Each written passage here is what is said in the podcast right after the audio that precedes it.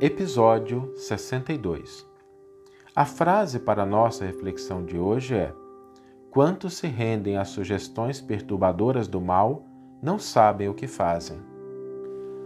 Essa frase nos lembra que, quando analisamos o comportamento lastimável de pessoas em nossa sociedade, na nossa família, no nosso círculo de amigos ou de trabalho, às vezes deixamos de considerar as causas que levam a tais desregramentos e atitudes. Acreditamos que essas escolhas são conscientes e voluntárias, quando na maioria das vezes são fruto do desconhecimento das consequências que acarretarão cedo ou tarde.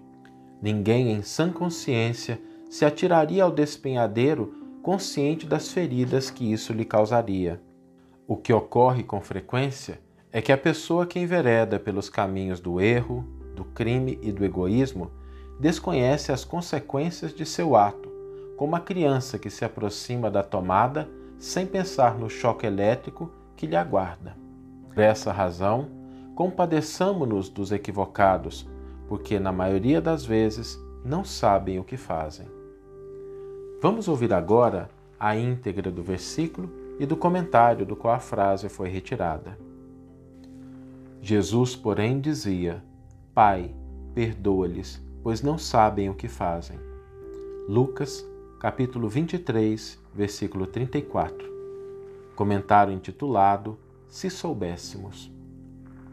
Se o homicida conhecesse de antemão o tributo de dor que a vida lhe cobrará no reajuste do seu destino, preferiria não ter braços para desferir qualquer golpe.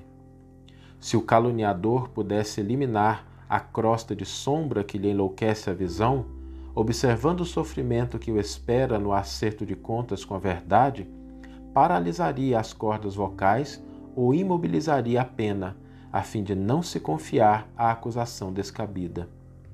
Se o desertor do bem conseguisse enxergar as perigosas ciladas com que as trevas lhe furtarão o contentamento de viver, deter-se-ia feliz sob as algemas santificantes dos mais pesados deveres. Se o ingrato percebesse o fel de amargura que lhe invalidará mais tarde o coração, não perpetraria o delito da indiferença.